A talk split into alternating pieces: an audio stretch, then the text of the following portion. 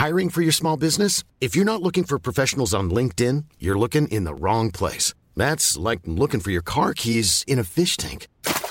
LinkedIn helps you hire professionals you can't find anywhere else, even those who aren't actively searching for a new job but might be open to the perfect role. In a given month, over 70% of LinkedIn users don't even visit other leading job sites. So start looking in the right place. With LinkedIn, you can hire professionals like a professional. Post your free job on linkedin.com slash people today.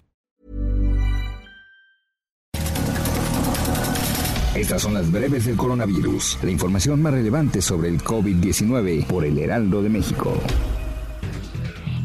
Desde Palacio Nacional, autoridades en materia de salud registraron que en México hay 44.876 muertes por coronavirus y 402.697 casos confirmados del COVID-19.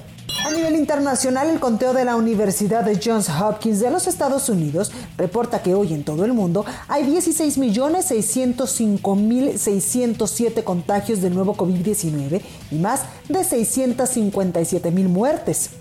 Desde Palacio Nacional, en la conferencia de prensa, el director general de epidemiología, José Luis Salomía, dijo que Coahuila se une a los estados que rebasan el 70% de ocupación de camas de atención general junto a Nuevo León, Nayarit y Tabasco. El presidente de la Conferencia Nacional de Gobernadores, CONAGO, Juan Manuel Carreras, se reunió con el secretario de Hacienda y Crédito Público, Arturo Herrera, para analizar temas relacionados con la reapertura económica después del cierre generado por la pandemia.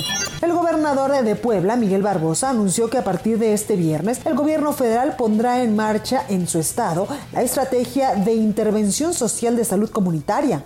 El gobernador de Colima, José Ignacio Peralta, anunció que será hasta el próximo 3 de agosto cuando definirá si el regreso a clases será de manera presencial, a distancia o de manera híbrida. En información internacional, la farmacéutica Moderna planea que el precio de la vacuna que desarrolla contra el coronavirus sea de 50 a 60 dólares, una cifra mayor que lo que otros fabricantes de vacunas han acordado cobrar a los gobiernos. Canadá dio luz verde este martes al uso del antiviral Remdesivir en casos de enfermos con síntomas graves de COVID-19. Para más información sobre el coronavirus, visita nuestra página web www.heraldodemexico.com.mx y consulta el micrositio con la cobertura especial.